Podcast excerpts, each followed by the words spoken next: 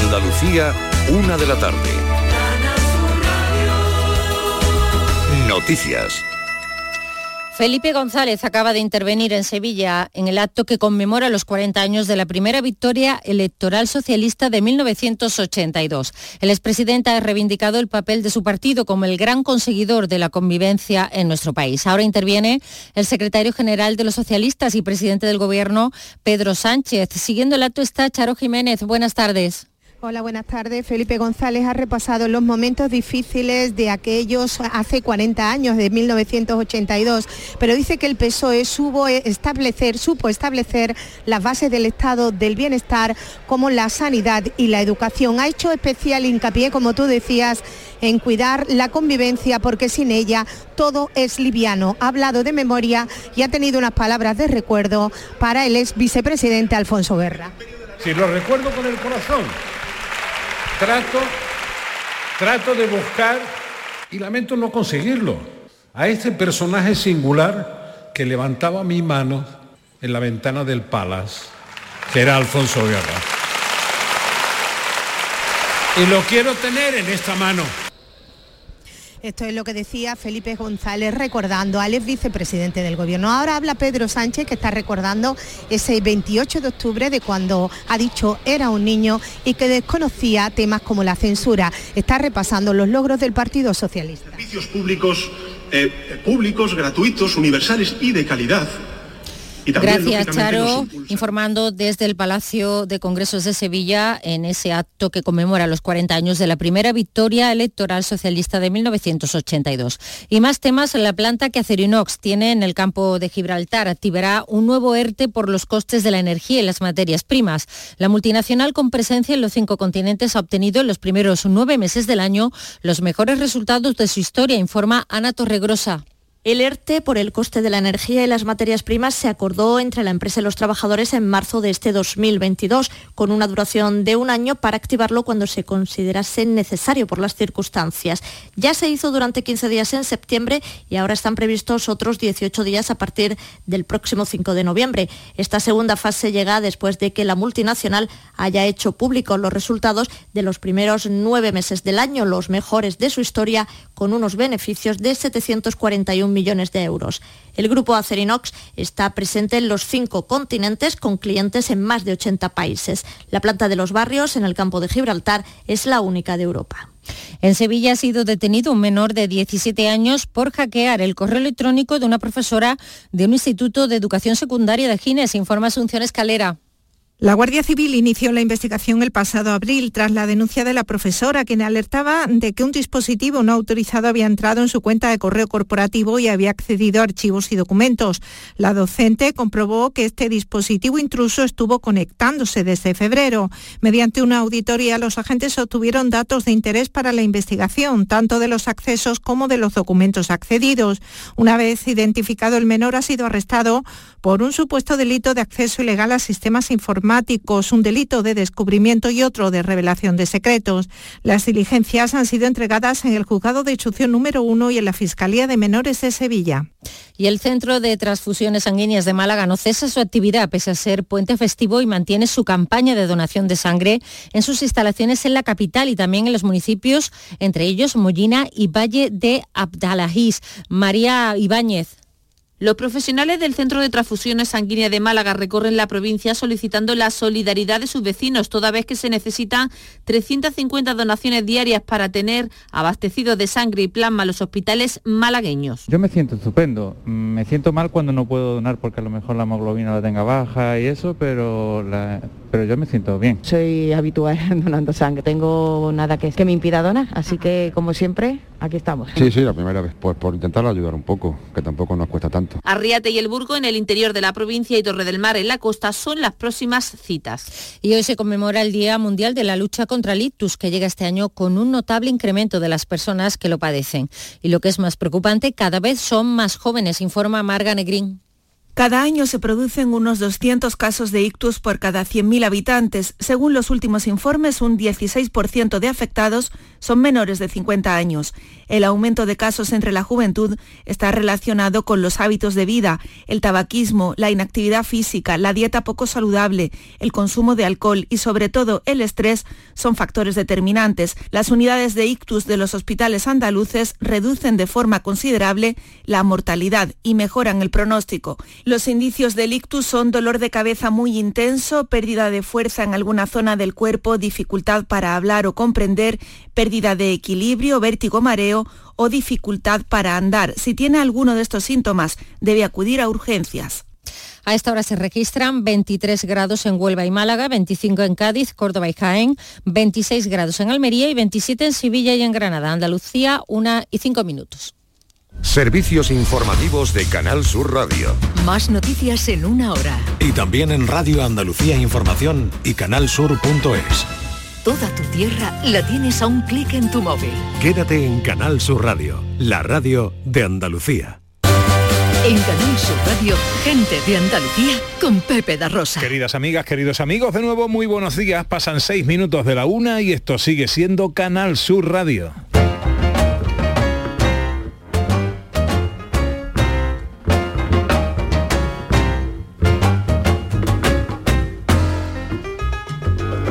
¿Qué tal? ¿Cómo están? ¿Cómo llevan esta mañana de sábado? 29 de octubre. ¿Están preparando un buen puente? ¿Están preparando algún disfraz para celebrar Halloween? Pelando calabaza? Nunca he pelado yo una calabaza.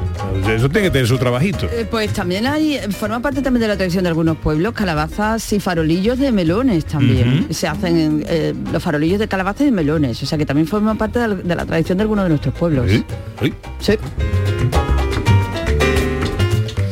Hoy Ordóñez firma libros en la Feria del Libro de Sevilla. Pues hoy firmo, firmo libros en la Feria del Libro de Sevilla. Estoy a las 7, a las 7 de la tarde en la caseta de Librería Yerma de 7 a 8 y después estoy de 8 a 9 en la caseta de la Librería Verbo. El sintonizador. Firmando el sintonizador que edita Algaida, pues ahí estaremos ya para cerrar un ciclo que me ha llevado pues... Se pasa a través del sintonizador de una caseta a la otra. Se pasa. Sí, me sintonizo, No va prim- andando. me sintonizo primero en Yerma y después en Librería Verbo. Oye, magnífica novela El sintonizador, ¿eh? Me- me- lectura más que recomendable.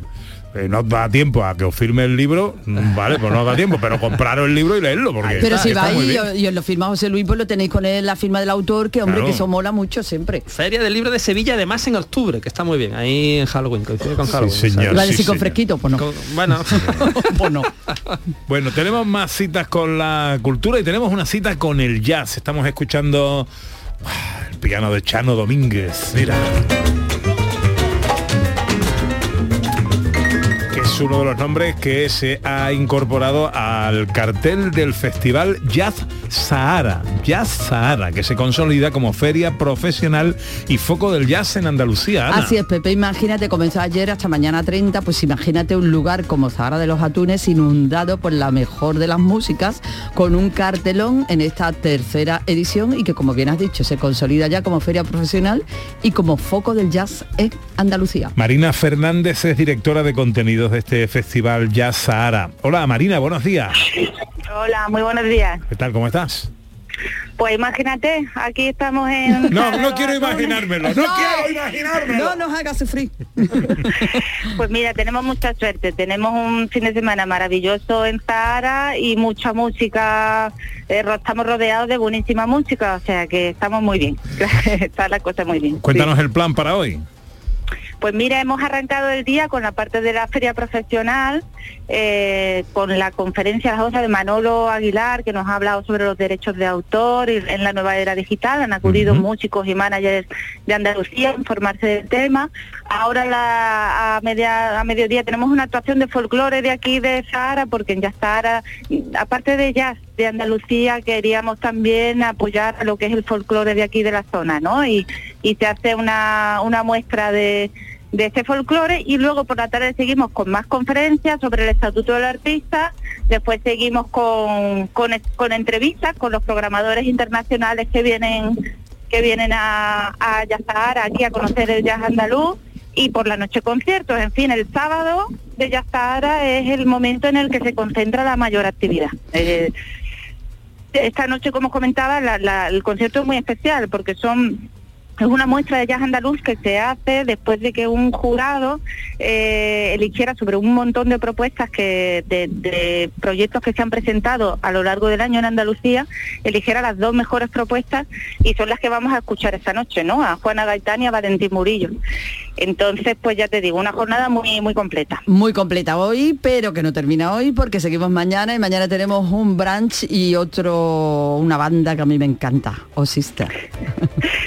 Así es, hacemos un brunch eh, para dar cierre a esta, feria que comenzaba ayer y, lo que se pretende ahí pues es este sector del jazz en Andalucía, los managers, las discográficas, los músicos, pues que hagan red, que se sepa quién es quién y, que vayamos fortaleciendo el sector. Y a continuación a la una, concierto de entrada libre de O Sister, el, el grupo de swing vocal con, base en Sevilla, pero bueno, con, con proyección internacional que, que pondrá el broche a la programación. Qué bien, qué bien, qué bien. Pues qué bien, qué Pues, maravilla. eh, Jazz el festival que se consolida como feria profesional, foco del jazz en Andalucía. Te deseo lo mejor, te deseo que lo paséis muy bien. Hoy no da lluvia en Sahara de los Atunes y una temperatura más que agradable, así que a disfrutar mucho de la jornada. María, Marina. Pues sí, muchísimas gracias. Si queréis saber más sobre el festival, mm, que sepáis que tenemos una página web, sahara.com y ahí está todo, si tenéis más dudas. Marina Fernández es la directora de contenidos de Jazz Sahara. Un beso muy fuerte, Marina. Gracias, pues, gracias. un beso.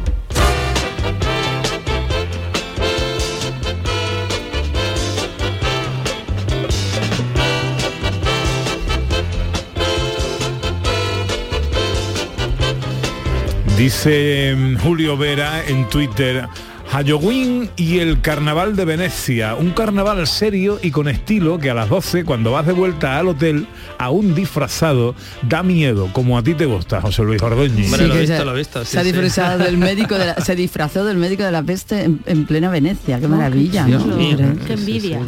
Asustó a toda su familia, además que Pero no es se lo que hay que hacer en esperaban. Halloween, hombre. Por cierto que mañana Julio Vera va a estar con nosotros en el patio de la Diputación de Sevilla. Recuerdo que mañana hacemos el programa en directo desde el patio de la Diputación con motivo de la feria de muestras Sabores de la provincia y estará con nosotros el bueno de Julio Vera para presentarnos su libro, su novela, La Congregación de la Granada. que también tiene Lo firma en la. Feria del Libro de Sevilla. Mañana nos contará qué día se puede ir también a que lo firme. Y en una estamos- portada maravillosa. Sí, y deseando conocer una historia apasionante. Tiene buena pinta, tiene buena Sí, pinta. muy buena pinta. Ji, ji. Bueno, Sandra, eh, ¿dónde nos vamos de escapada hoy? Pues vamos a la provincia de Jaén, vamos a conocer Guarromán.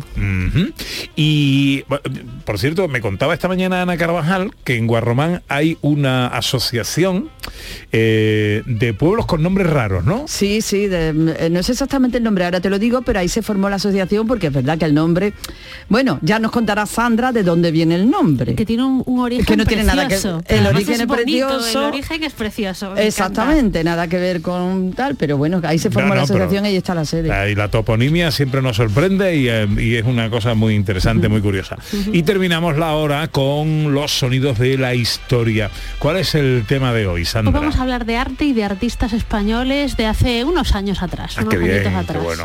Os recuerdo que hoy terminaremos un poquito antes, a las 2 menos cuarto llegará el gran Jesús Márquez y tomará el relevo de este programa con todo el equipo de la gran jugada porque hay fútbol. A las 2 juega el Almería que recibe en casa al Celta. Luego a las 4 y cuarto partidazo Cádiz Atlético de Madrid y a las 6 y media juega el Sevilla con el Rayo Vallecano en la bombonera del Sánchez Pizjuán. Así que una tarde de fútbol eh, andaluz y una tarde de fiesta para el que le guste todo esto, como es mi caso, escuchando por supuesto a Márquez y a todo el equipo de la gran jugada. Enseguida nos vamos de escapada. En Canal Sur Radio, gente de Andalucía con Pepe da Rosa. Mano de santo limpia la ropa, mano de santo limpiar salón, mano de santo y en la cocina, en el coche, en el watercloak, mano de santo para el hotel, mano de santo para el taller, mano de santo te cuida, mano de santo te alegra la vida, mano Mano de santo, mano de santo, ponte a bailar y no limpies tanto. Mano de santo, mano de santo, ponte a bailar y no limpies tanto. Seguramente el mejor desengrasante del mundo. Pruébalo. ¿Y tú? ¿Qué radio escuchas? Y desde el pelotazo o desde el yuyu, escucho casi todas partes de cada hora. Escucho a Vigorra. Mi programa favorito es El Club de los Primeros, el Yuyu, Vigorra. Manolo Gordo, que también los fines de semana pone una musiquilla muy buena y nos acompaña mucho. Canal Sur Radio, la radio de Andalucía. Yo escucho Canal Sur Radio. En Canal Sur Radio, gente de Andalucía, con Pepe da Rosa. Una veredita alegre, con luz de luna o de sol, tendía como una cinta con su lado de arrebol. Arrebol de los geranios y sonrisas con rubor, arrebol de los claveles. Esta musiquita siempre nos traslada a un viaje. Perfumada de magnolia, A un viaje por Andalucía. Buscamos rincones, buscamos localizaciones, buscamos lugares de nuestra tierra para enamorarnos, para completar el infinito cuaderno de viaje que nos proporciona. ¿Cuál es el destino de nuestra escapada de hoy? Recuérdanos, Sandra. Vamos a Guarromán.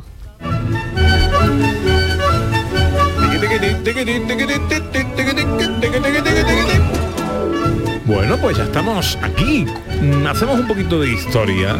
Vamos a empezar hablando del origen de este nombre, ¿no? Que es muy peculiar y que aparte tiene muchísimo que ver con la historia de la población. Vamos a ir al siglo XVIII, ¿vale? Y en España reina Carlos III, que se conoce como el Rey Ilustrado. Este señor quiso gobernar amparándose en las ideas de la Ilustración, que hablan de progreso, de razón y que conllevaron planes que intentaban mejorar un poco la vida de, de las personas, ¿vale? Entre comillas, ¿vale? Porque estamos en el siglo XVIII. Y, por ejemplo, uno- se buscaba la mejora en la agricultura. Había zonas de España que estaban deshabitadas, ¿vale? Los ilustrados pensaban, lo que podemos hacer es repoblamos estas zonas, hay un incremento de tierras de cultivo, con lo cual le- la repartimos entre agricultor- agricultores que no tienen tierras y entonces la economía va a ir muchísimo mejor, ¿vale? Esto en papel quedaba muy bonito. Y entonces Carlos III, ¿vale? Con ayuda de personajes como puede ser Pablo Lavide, que ahora hablaremos de él, pues se decide a repoblar zonas que tenían muy poquita población. Entre ellas, ¿vale? La actual Guarromán, que estamos en Sierra Morena. Esta zona estaba bastante vacía, vacía, ¿vale? Porque se había ido despoblando por flujos migratorios, la peste, también había inseguridad, ¿no? Una tierra de bandoleros y era el camino que iba desde Cádiz hasta Madrid. Entonces se necesitaba que hubiera poblaciones un poco para que hicieran estos viajes mucho más seguros de lo que estaban ocurriendo hasta ese momento, ¿vale? Pues entonces hemos dicho Carlos III y aparece la figura de Pablo Lavide. Pablo Lavide pues va a ser el impulsor de este proyecto, ¿vale? Y fijaros en qué fecha, ¿vale?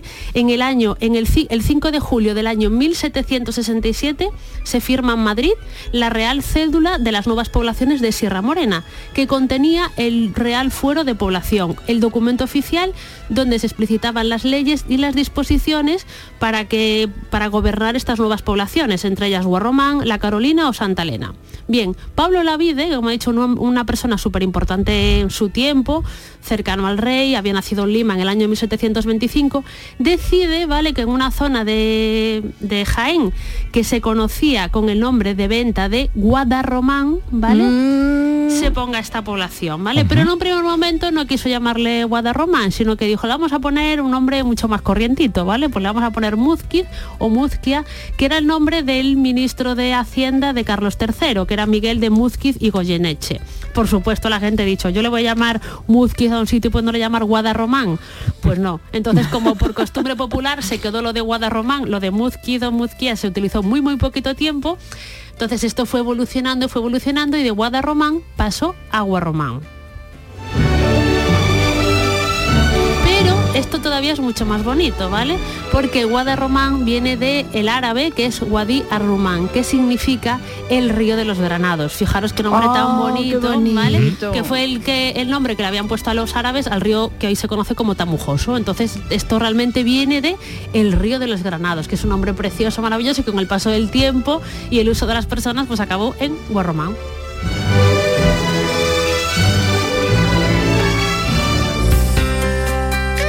Ahora un poco de historia de la localidad. Bueno, pues en Guarromán llegan multitud de colonos, ¿vale? De hecho, eh, a todas estas nuevas poblaciones llevan como 6.000 personas, ¿no? Una barbaridad. Muchos de los colonos, la mayoría de ellos, eran alemanes, flamencos y en menor medida también llegaron catalanes, gallegos, valencianos y todos recibieron unas 50 fanegas de tierra de entonces, que son unas 33 hectáreas de hoy, ¿vale? Al principio los comienzos fueron muy muy duras, ¿vale? Pero sí que es cierto que en el siglo XIX eh, se va a poner en valor de nuevo, ¿vale? Porque había una tradición muy antigua de, minería, la minería de Sierra Morena. Entonces también Aguarromán y otras poblaciones de la zona empezaron a llegar no solamente estos primeros pobladores del siglo XVIII, sino que en el siglo XIX se empiezan a nutrir de personas de otros lugares de Andalucía que venían a trabajar a las minas. Entonces poco a poco todo el con- conglomerado hizo que fluyera y que surgiese el actual Gua- Guarromán, ¿vale? Y esto es como a modo de curiosidad que me ha encantado la historia la batalla de Bailén, ¿vale? Hacemos un salto en el tiempo y nos vamos al 19 de julio de 1808.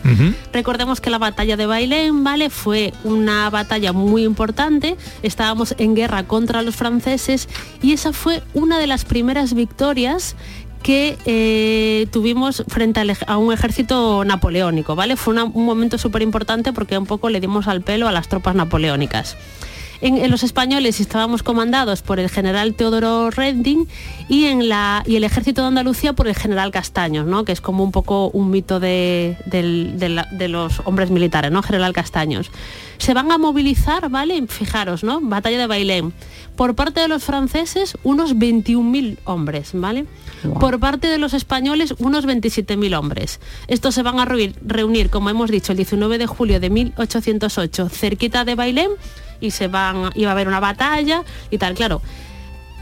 Como más de 50 o 60 mil hombres llegando, ¿vale? Hasta, hasta el lugar de la batalla, comandado por su general, pues en todo este proceso va a haber diver- diversas escaramuzas, ¿no? En una de esas escaramuzas, uno de los altos cargos franceses, que era Jacques Nicolas Gobert, ¿vale? Eh, en Mengíjar, ¿vale? Que es en el Cerro de la Harina, va a recibir un balazo, ¿vale? En la cabeza, una escaramuza, esto fue 16-17 de julio, un par de días antes de la batalla. Lo cogen, ¿vale? Lo llevan hasta Guarromán, lo meten en la casa del cura, porque supongo que era la, la casa del cura, era como el mejor lugar que habría en aquel momento allí. Entonces el señor se muere allí. ¿Vale? Vale. Se muere en Guarromán.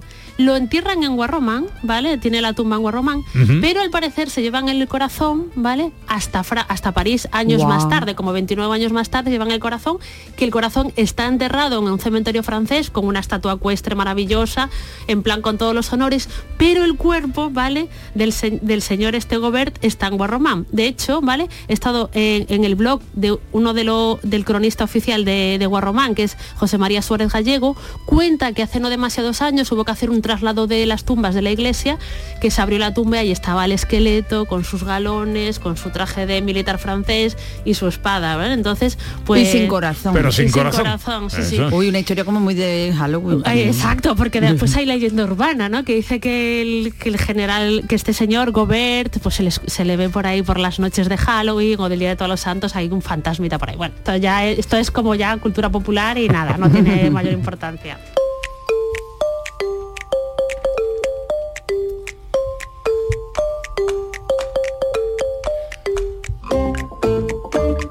¿Algún apunte histórico más? Pues mira, también comentar, como hemos hablado de la minería, ¿vale? Toda esta zona en el siglo XIX fue importantísimo.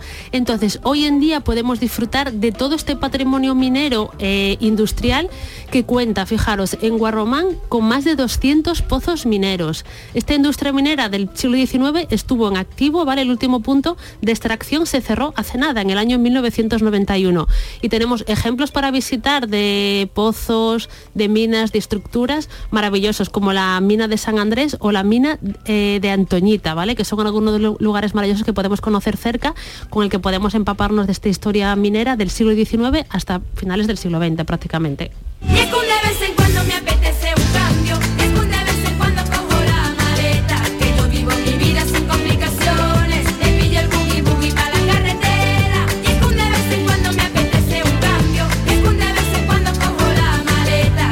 Estamos hoy de escapada en Sierra Morena, en Jaén, concretamente en Guarromán.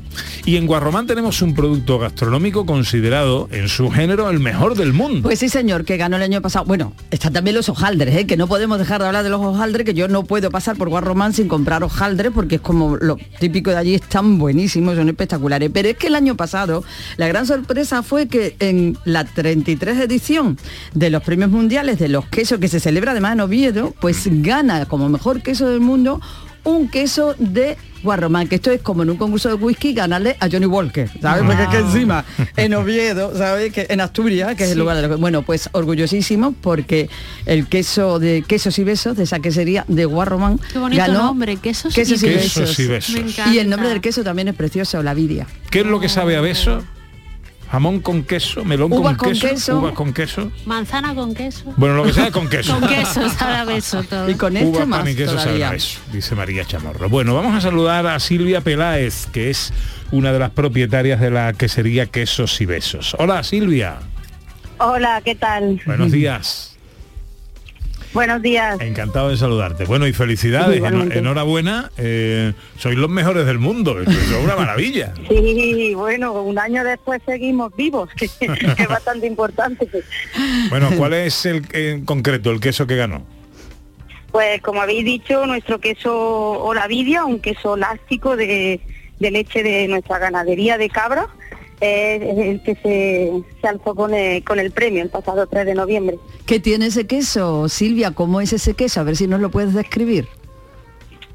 Pues es un queso de pasta blanda, es un queso blandito, eh, pues eh, parecido a un rulo de cabra, que maduramos con una, co- con una capa en el interior de, de ceniza y, y también lo recubre una corteza pues también natural, de modo natural, todo comestible por supuesto, que lo hace pues bastante especial.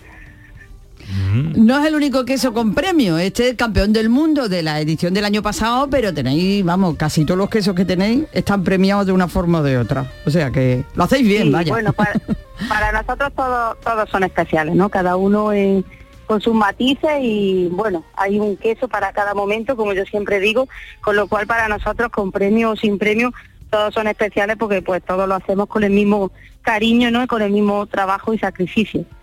Bueno, dice, eh, está elaborado con leche de cabra de raza malagueña. Es un queso que contiene una misteriosa línea negra de menos de un milímetro que cruza de lado a lado. Una línea de ceniza procedente de huesos de oliva de la provincia de Jaén que modifica ligeramente la textura. ¿Cómo tiene eh, que está eso? Yo lo he Eh, probado y digo que es una exquisitez. ¿Ah, tú lo has? Sí, sí, yo ¿Cuándo lo he lo has comprado. probado? ¿Cuándo lo has porque- probado? pues, cuando me enteré que había ganado, pues me, me metí, tuve que esperar unos pocos de meses porque se agotó durante mucho tiempo y ya luego, pues cuando ya se había eh, existencia, pues dijiste le pedí- nada. No, no, yo. No me dijiste Claro. ¿cómo va a Se decir? guarda lo ¿Cómo va a mejor, decir? Pero María Chamorro dice que también lo compró las navidades pasadas y bueno, y yo en cuanto acabe el programa. Claro, bueno, ahí hubo un momento de caos, ¿no? Porque es verdad que nosotros pues tenemos, teníamos, tenemos y tendremos una, una producción limitada porque somos una quesería pequeña con la transformación solo de nuestra leche y, y hubo ahí un momento, ¿no? De caos de, de no haber producto verdaderamente porque, bueno, pues por el boom del premio ahora es cierto que tenemos producto y, bueno, pues estas navidades creo que sí que todo el que se quedó no sin queso tendrá la posibilidad de, de probarlo y de degustarlo y bueno, valorar si le gusta o no. Eh, ¿Cómo se puede hacer eso? ¿Tenéis alguna web? Eh, me imagino. Claro, a- eh, con nuestra página web que es se puede meter y bueno, como estamos situados no tan estratégicamente al lado del polígono logístico de Andalucía, en Guarromán, pues el, el envío con frío eh, está garantizado y bueno, le, os llega ¿no? al día siguiente en perfectas condiciones eh, de temperatura y de empaquetado y todo. Quesosibesos.es, esa es la web, ¿no? Sí. Artesanos de Sierra Morena, creadores de ese Olavidia en nombre del queso ganador en la pasada edición, la 33 de la World Cheese Awards. ¿Cómo lo he dicho? Nada, eh, estamos a, estamos a cuatro días de que se vuelva a celebrar el certamen y bueno, pues pasar nuestro nuestro reconocimiento al siguiente que este año se celebra en, Gales y bueno, pues a ver quién es el ganador y que lo aproveche pues tanto como, como nosotros. ¿Cuándo es? ¿Cuándo es el próximo? Nada, el día 2 de noviembre. Pero no os presentáis vosotros, Silvia.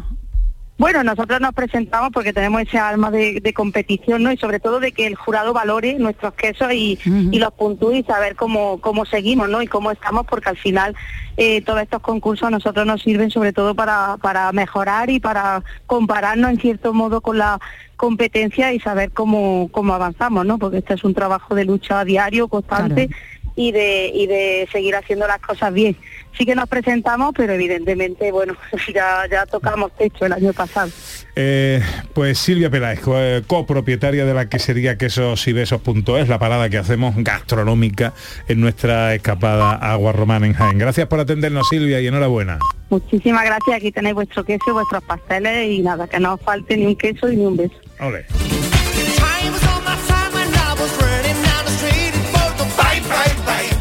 Paradas y visitas eh, indispensables en nuestra escapada a Agua Román. Bueno, la primera, la iglesia de la Inmaculada Concepción, ¿vale? Que es como la joya del patrimonio histórico de Guarromán. Esta se construyó en el año 1789, en el siglo XVIII, y es la típica iglesia del estilo arquitectónico de nuevas poblaciones. Es muy, muy sencilla en su fachada, hecha con una piedra maravillosa, y es nuestra primera visita recomendable, la iglesia de la Inmaculada Concepción.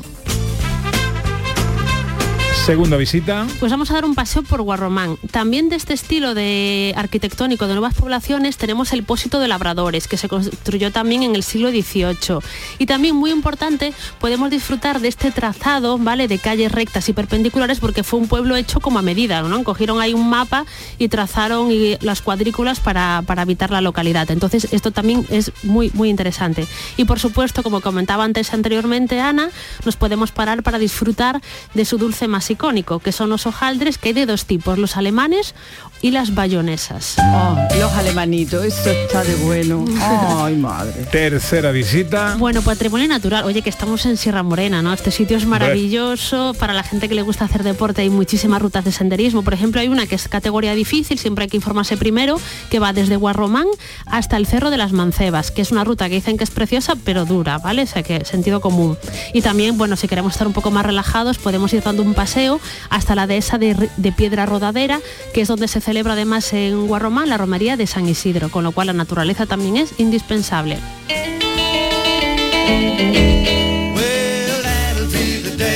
Ahí quedan las tres visitas indispensables a nuestra escapada mm, a Guarromán en la Sierra Morena de Jaén, Inmaculada, Iglesia de la Inmaculada Concepción, una iglesia del siglo XVIII, un paseo por la localidad y por supuesto también el disfrute de su patrimonio natural. La que revive a la poesía en cuanto el día se muere. A su ventana me asomo y su alegría me hiere. Nadie te va a querer como Andalucía te quiere. Nadie te va a querer como Andalucía.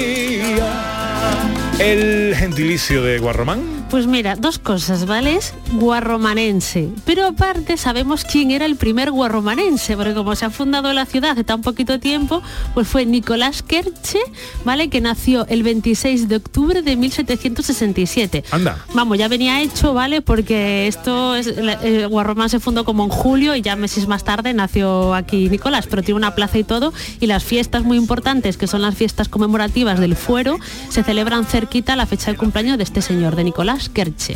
Por febrero huele a carnaval. La que Cada sábado una escapada, un rincón, un lugar que visitar en Andalucía. Hoy nuestra escapada a Guarromán, en Jaén. realista más real, la del amargo salero, elegante sin arreglar, millonaria sin dinero. ¿Quién te va a querer mejor que Andalucía? En cuanto el día se muere, a su ventana me asomo y su alegría me hiere. Nadie te va a querer como Andalucía te quiere. Nadie te va a querer como Andalucía. Nadie te va a querer como Andalucía te quiere.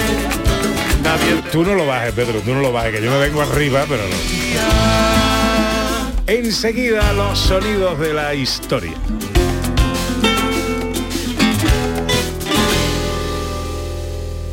En Canal Sur Radio, gente de Andalucía, con Pepe da Rosa. ¿Y tú? ¿Qué radio escuchas? Eh, despierta tu mente, descubre la realidad. ¿eh? El Vigorra me encanta escuchar y escucho cambio climático. Cuando estoy trabajando escucho a Mariló, que me encanta, el programa de por la tarde, por la noche Cremades. Rafael Cremades, y Claudio y Mariló son fantásticos. Canal Sur Radio, la radio de Andalucía. Yo escucho Canal Sur Radio. Este sábado vas a mesa y mantel todo el día.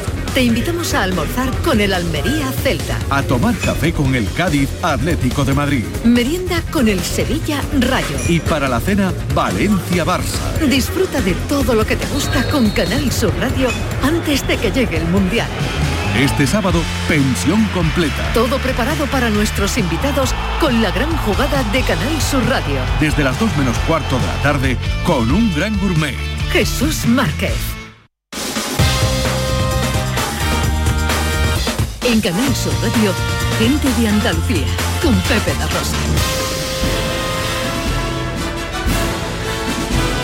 Los sonidos de la historia en la recta final de nuestro programa de hoy con Sandra Rodríguez, nuestra historiadora, un repaso a través de los sonidos a temas eh, y planteamientos que ella nos trae. Hoy, ¿cuál es el tema que nos ocupa? Pues hoy hablamos de arte y artistas.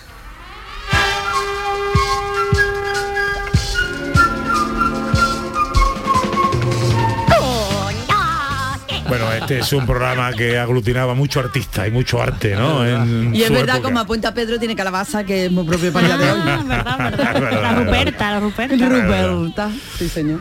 Bueno, pues es- te dirá Sandra. Bueno, tenemos que hablar de arte, de artistas y por supuesto vamos a empezar hablando del mundo del séptimo arte. Y es que España ha sido siempre y siempre será tierra de grandes rodajes e importantes producciones, ¿vale? Pues Espartaco se roda aquí, Juego de Tronos, eh, no sé, muchísimas series. Películas del oeste. Películas del oeste, Almería la tenemos aquí al lado. Entonces, eh, España es un gran plató cinematográfica y en el año 63, ¿vale? Se rodó una película y así nos lo contaban.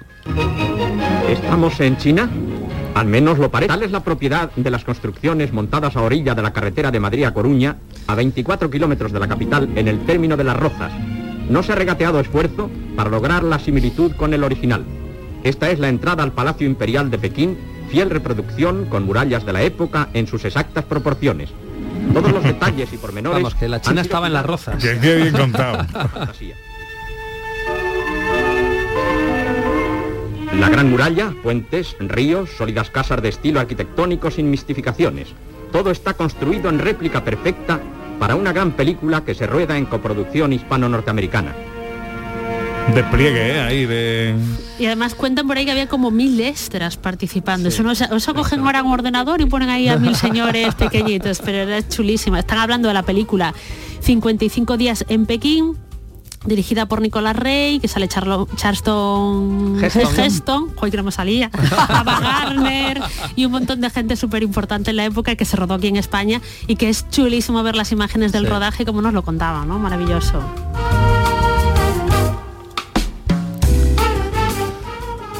Eso como cine.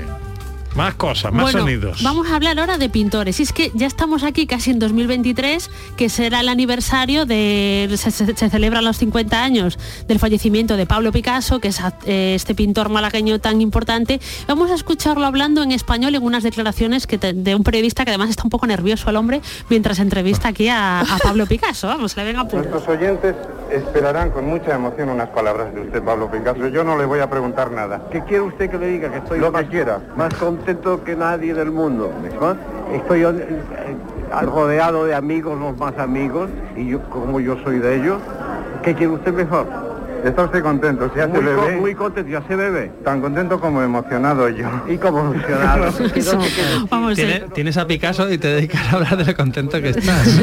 No, es en plan, yo no le voy a preguntar nada, diga usted lo que quiera. Ay, qué contento Sí, sí, sí. estoy por entrevistarte. ¿no? Yo, yo no le voy a preguntar nada. Exacto. Hable, hable. Sí Bueno, que pues, estaba nervioso. ¿eh? Estaba Sí que- nervioso, sí. Realmente Picasso no era muy dado a hablar con medios españoles, supongo que será el momento, ¿no? Ya sabéis que, que estuvo en Francia viviendo casi toda su vida, eh, fallece en el año 73, por eso se celebran los 50 años de su, de su muerte.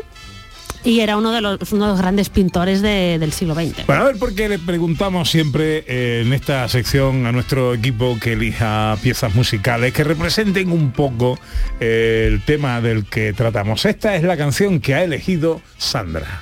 Picasso. Oh no, otra vez tú. Oh no, otra vez Warhol. Oh no, otra vez tú. Oh no. He de decir que esta canción me la descubrió Ana Carvajal. Me, me pega mucho de mi Anita. ¿eh? Y me encanta, me la pongo muchas veces. Sí, se llama Historia del Arte. Son las bistecs. Sí, y a mí me la descubrió nuestro querido Antonio Catoni. A ver, estamos ahí descubriéndonos entre todos cosas. Romanos son todos humanos. Griegos, romanos. La historia, la historia del arte. Bueno, pues sigamos. Vamos a seguir con pintores españoles importantes y esto es una cosa maravillosa que ocurre en el año 1970. A ver si sabéis quiénes están hablando aquí. Hará unos minutos escasamente llegó a mi camerino mi colega y amigo Valerio Lazarov y me dijo que en su programa Pasaporte a Dublín Este es Narciso Ibáñez Serrador. Ah, Salvador, está claro, sí. que, eh, más que un reportaje era una charla entre dos personas conocidas. Imaginé que me- mi interlocutor pues sería alguien, mm, digamos, de mi nivel. Y su perro. Un realizador de televisión, mm, ah, me estoy, no sé. Pero resulta que voy a charlar nada más y nada menos que con don Salvador Dalí. Don Salvador, yo no soy un periodista. Usted no me conoce, usted acaba de declarar. Yo tampoco. No, no ve televisión. Ah, no es exacto. Ot- otra fácil de Considero la entrevistar, ¿eh? televisión Uno de los procedimientos más viles de la cretinización humana y uno de los principales de la sociedad, la sociedad de consumo. Y la miró por una especie de eh, Bueno, perversión bueno. masoquista. Pues aquí están Pero estos dos, ¿no? Salvador Dalí, años 70, con Narciso Ibáñez Serrador, hablando no sé qué de tema de la tele. El pobre Narciso Ibáñez Serrador haciendo lo mejor posible y Salvador Dalí contestando como era Salvador Dalí, ¿no? Un personaje maravilloso Pero que mira, por- mira, mira, mira, escucha. produce una especie de entrenamiento para que mis sueños no lleguen a rutas imperiales oníricas. Si te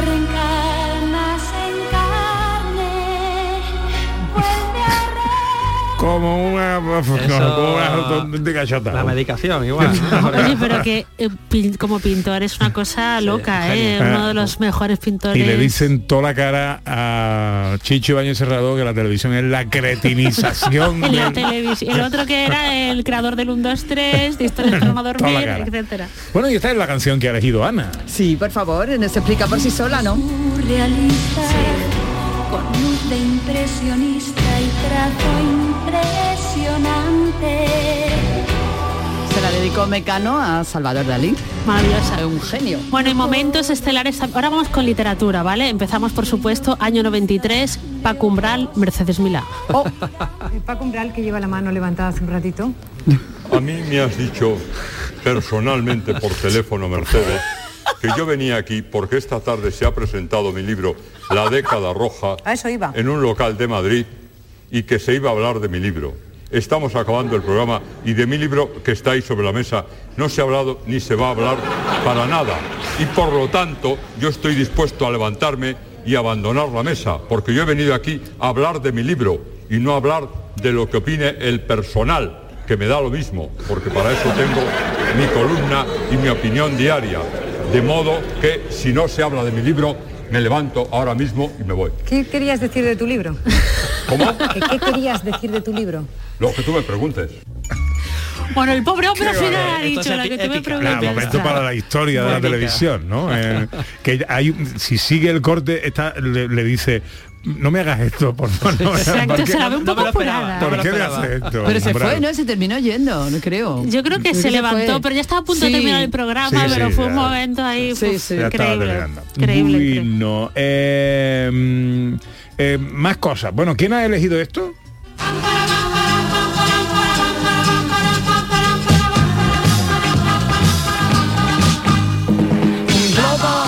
¡Oh, qué chulo!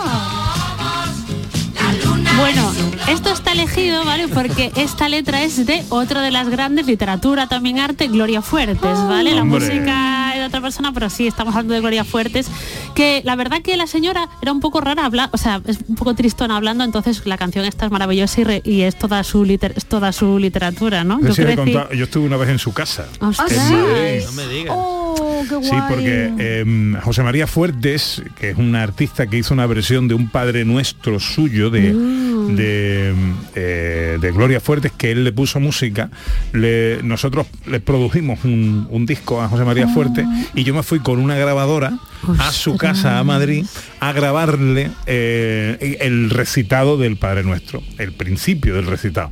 Era un encanto de mujer, una casa que estaba llena de cosas raras, Ah, de qué muñecos, de juguetitos, De libros, me de encanta. cuentos, de cuadernos. Yo crecí con, las, con la- los libros de Gloria Fuertes, de Bota, Bota mi pelota. y Pues una vez me pasó una cojito. cosa que estaba en el aeropuerto yo de Copenhague de, pa- esperando un avión y de pronto por el cristal veo pasar un avión de la línea aérea de las Nor- Noruega y quién tenía dibujado el avión a Gloria Fuerte. ¡Ostras! ¡Qué chulo! Esta canción la ha elegido Ordóñez.